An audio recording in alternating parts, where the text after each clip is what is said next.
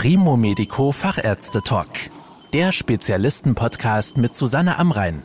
Medizin für die Ohren. Wenn im Gehirn eine Ader platzt, dann stehen die Chancen meistens nur 50 zu 50, dass man überlebt. Ursache für so einen Notfall ist häufig ein Aneurysma im Bereich des Gehirns. Das ist eine Aussackung der Blutgefäße, die einreißen oder platzen kann. Wie Aneurysmen festgestellt werden und was man dagegen tun kann, darüber spreche ich heute mit Professor Andreas Rabe. Er ist Direktor und Chefarzt der Universitätsklinik für Neurochirurgie im Inselspital Bern. Herr Professor Rabe, wie merkt man denn, ob oder dass man ein Aneurysma im Gehirn hat? Eine schwierige Frage, weil sehr viele Menschen Aneurysmen im Gehirn haben. Wir gehen heute davon aus, dass etwa zwei bis drei Prozent der Bevölkerung Aneurysmaträger sind und die meisten wissen es nicht und merken es nicht und am häufigsten wird es dann symptomatisch mit einer Hirnblutung. Diese Blutung, die nennt man Subarachnoidalblutung, die ist direkt vom Aneurysma ausgehend. Und wenn ich gesagt habe, am häufigsten, dann heißt das am häufigsten in der Symptomatik. Aber insgesamt von allen Aneurysmaträgern werden nur ganz wenige eben mit einer Hirnblutung auffällig. Wie stellt man denn überhaupt fest, ob ein Aneurysma vorliegt oder nicht? Welche Untersuchungen sind da erforderlich? Aus dem, was ich vorher gesagt hatte über die Hirnblutung, über diese Subarachnoidalblutung gibt es zwei Möglichkeiten. Das eine ist, ein Patient kommt praktisch mit dieser Symptomatik und dort gehört zur Standardprozedur, dass man Bildgebung, also ein CT macht oder Computertomographie, Magnetresonanztomographie und dort hat man aufgrund Blutungsmusters immer den Verdacht dann, dass es ein Aneurysma gewesen sein kann. Und dann gibt es die sogenannte Angiografie, die das Aneurysma genau darstellt. Bei Patienten, die nicht mit dieser Blutung auffällig sind, ja die meisten eben asymptomatische Aneurysmaträger, also Patienten, die Kopfschmerzen haben oder wegen anderer, vielleicht leichtem Schädelhirntrauma oder anderer Ursachen ein MRI bekommen und dort sieht man dann diese Aneurysmen. Eine andere, sagen wir mal, Form ohne Bildgebung der Aneurysmadiagnostik gibt es praktisch nicht. Wie kommt es denn überhaupt dazu, dass sich im Gehirn ein Aneurysma bildet? Das ist eines der Geheimnisse, die wir entschlüsseln wollen. Warum entstehen bestimmte Erkrankungen? Warum kommt es eben genau zu dieser Aneurysma-Bildung. Wir wissen ist nur, dass es kleine Lücken sind der Gefäße bei manchen Menschen und mit Gefäßrisikofaktoren, die wir auch noch nicht vollständig kennen und genetischen Risikofaktoren wirklich, dass eben an dieser Stelle sich langsam diese Blase, dieses Aneurysma eben entwickelt. Also es ist eigentlich eine Aussackung von allen Wandanteilen an einer Gefäßaufzweigung.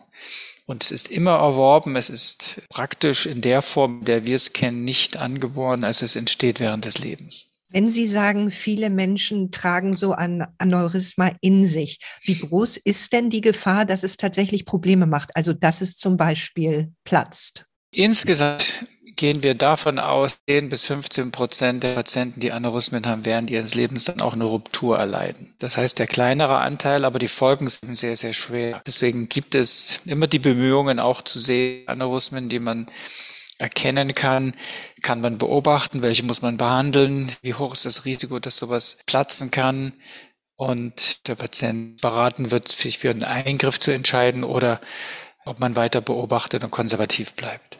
Da ist schon das Stichwort Eingriff gefallen.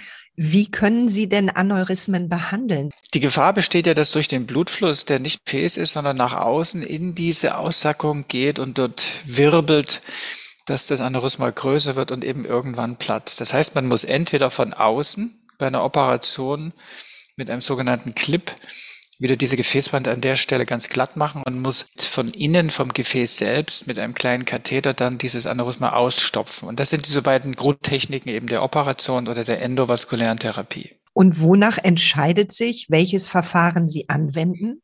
Es gibt äh, da schon fast ein komplexes Regelwerk, wo man äh, sagt, dass bestimmte Eigenschaften von Patient und von Aneurysma dann zu einer bestimmten Entscheidung führen. Die Verfahren sind in wenigen Fällen vielleicht eine Konkurrenz zueinander. In den meisten Fällen weiß man vom Ablauf her, von der Erkrankung des Patienten, aber auch von der Aneurysma Art und Ausdehnung und Konfiguration, welche Behandlung am besten ist. Bei den geplatzten Aneurysmen wissen wir, dass wir in der Mehrzahl mit dem endovaskulären Behandlungen bessere Ergebnisse haben. Da gibt es Studien dazu.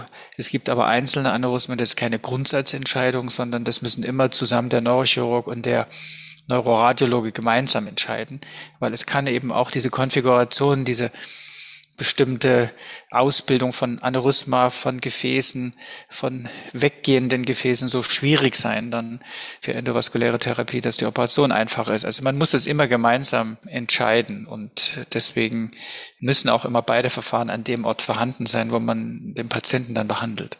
Wie laufen die Eingriffe denn ab? Also beide Eingriffe, endovaskulär und äh, chirurgisch, werden in Vollnarkose durchgeführt. Bei, der Operation ist es so, dass man heute mit Navigation auch, dass man genau auf den Punkt landet, durch kleine Öffnungen zum Aneurysma geht und dann von außen, wie gesagt, mit einem kleinen Clip diese normale Gefäßwand innen wiederherstellt, indem man die Ränder adaptiert und das, das Aneurysma ausschaltet. Das ist eine Operation, was viele Patienten auch sagen, da muss man den Kopf aufmachen, das stimmt, man macht ihn aber auch wieder zu dann und äh, den Knochen wieder rein und vernäht die Haut und letztlich, wenn das hinter der Haargrenze ist, dann ist das kosmetisch auch nicht zu sehen später.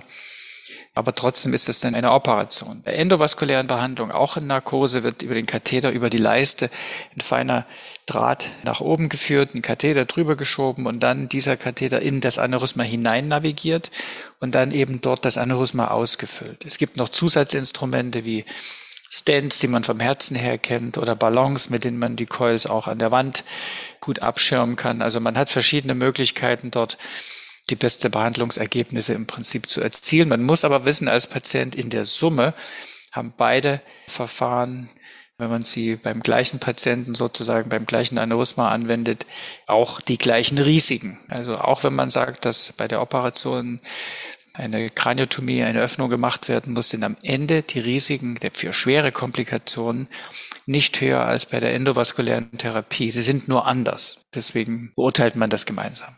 Wenn Sie diese Vorgänge beschreiben, klingt das ja zunächst mal relativ einfach. Wenn man sich dann wieder vorstellt, das findet irgendwo in ganz kleinen Gefäßen im Kopf statt, klingt das schon wieder anders. Was für Komplikationen und Risiken gibt es denn bei diesen Eingriffen? Was kann da passieren?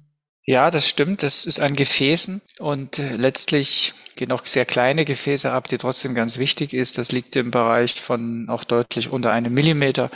Aber die normalen Aneurysma-Gefäße sind schon dann größer als ein bis zwei Millimeter. Und äh, heute werden Aneurysmen so ab vier Millimeter, kann man sagen, behandelt. Das gibt aber natürlich Ausnahmen bis hin zu zweieinhalb Zentimetern. Also auch sehr große, gigantische Aneurysmen die ein viel höheres Risiko haben zu platzen, aber auch viel schwieriger zu behandeln sind. Prinzipiell kann man sagen, dass bei der Operation durch die Gefäßrekonstruktion von außen sozusagen häufiger vielleicht sogenannte Ischämien, also Schlaganfälle auftreten können. Aber wir reden auch hier wieder von etwa durchschnittlich zwei Prozent der Patienten, natürlich abhängig von der Größe, von der auch Konfiguration der Aneurysmen aber bei der Operation sind es eben vor allen Dingen die Ischämien, die Schlaganfälle, vielleicht auch eine Epilepsie nach der Operation. Selten auch eine Nachblutung direkt im Gehirn nach der Operation, selten auch eine Infektion.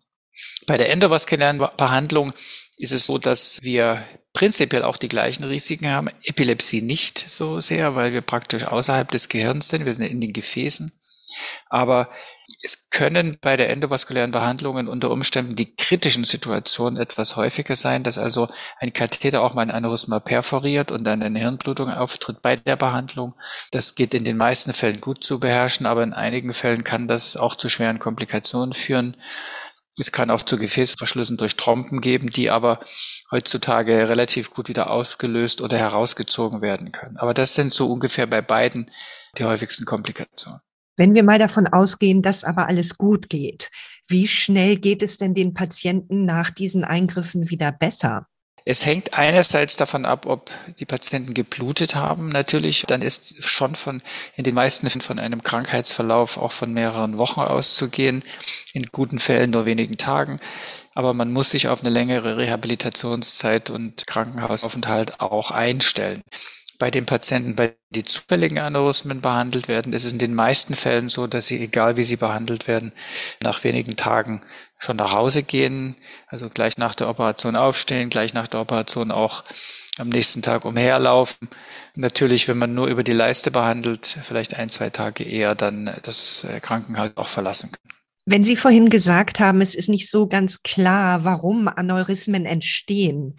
Wie groß ist denn die Gefahr, dass eines nach so einer erfolgreichen Operation wiederkommt? Wenn es sogenannte sporadische Aneurysmen sind, also keine Risiken in der Familie vorliegen, dann ist das Risiko sehr, sehr gering. Dann reden wir vielleicht von äh, ein bis zwei Prozent Lebensrisiko nochmal danach. Es ist bei familiären Aneurysmen schon so, dass wir wissen, dass De novo Aneurysmen auch mit Risiken von ein bis zwei bis drei bis vier Prozent pro Jahr dann auch auftreten können. Und dort muss man vor allen Dingen bei jüngeren Patienten und bei Familienanamnesen doch immer mal nachschauen, die Aneurysmen beobachten, um zu entscheiden, ob man sie noch behandeln muss oder nicht. Aber wie gesagt, die meisten Aneurysmen müssen nicht behandelt werden. Vielen Dank für Ihre Erklärungen, Herr Professor Rabe. Gerne. Das war der Primo Medico Fachärzte Talk. Danke, dass Sie zugehört haben. Mehr Informationen rund um das Thema Gesundheit und medizinische Spezialisten finden Sie auf primomedico.com. Bis zum nächsten Mal, wenn es wieder heißt Medizin für die Ohren.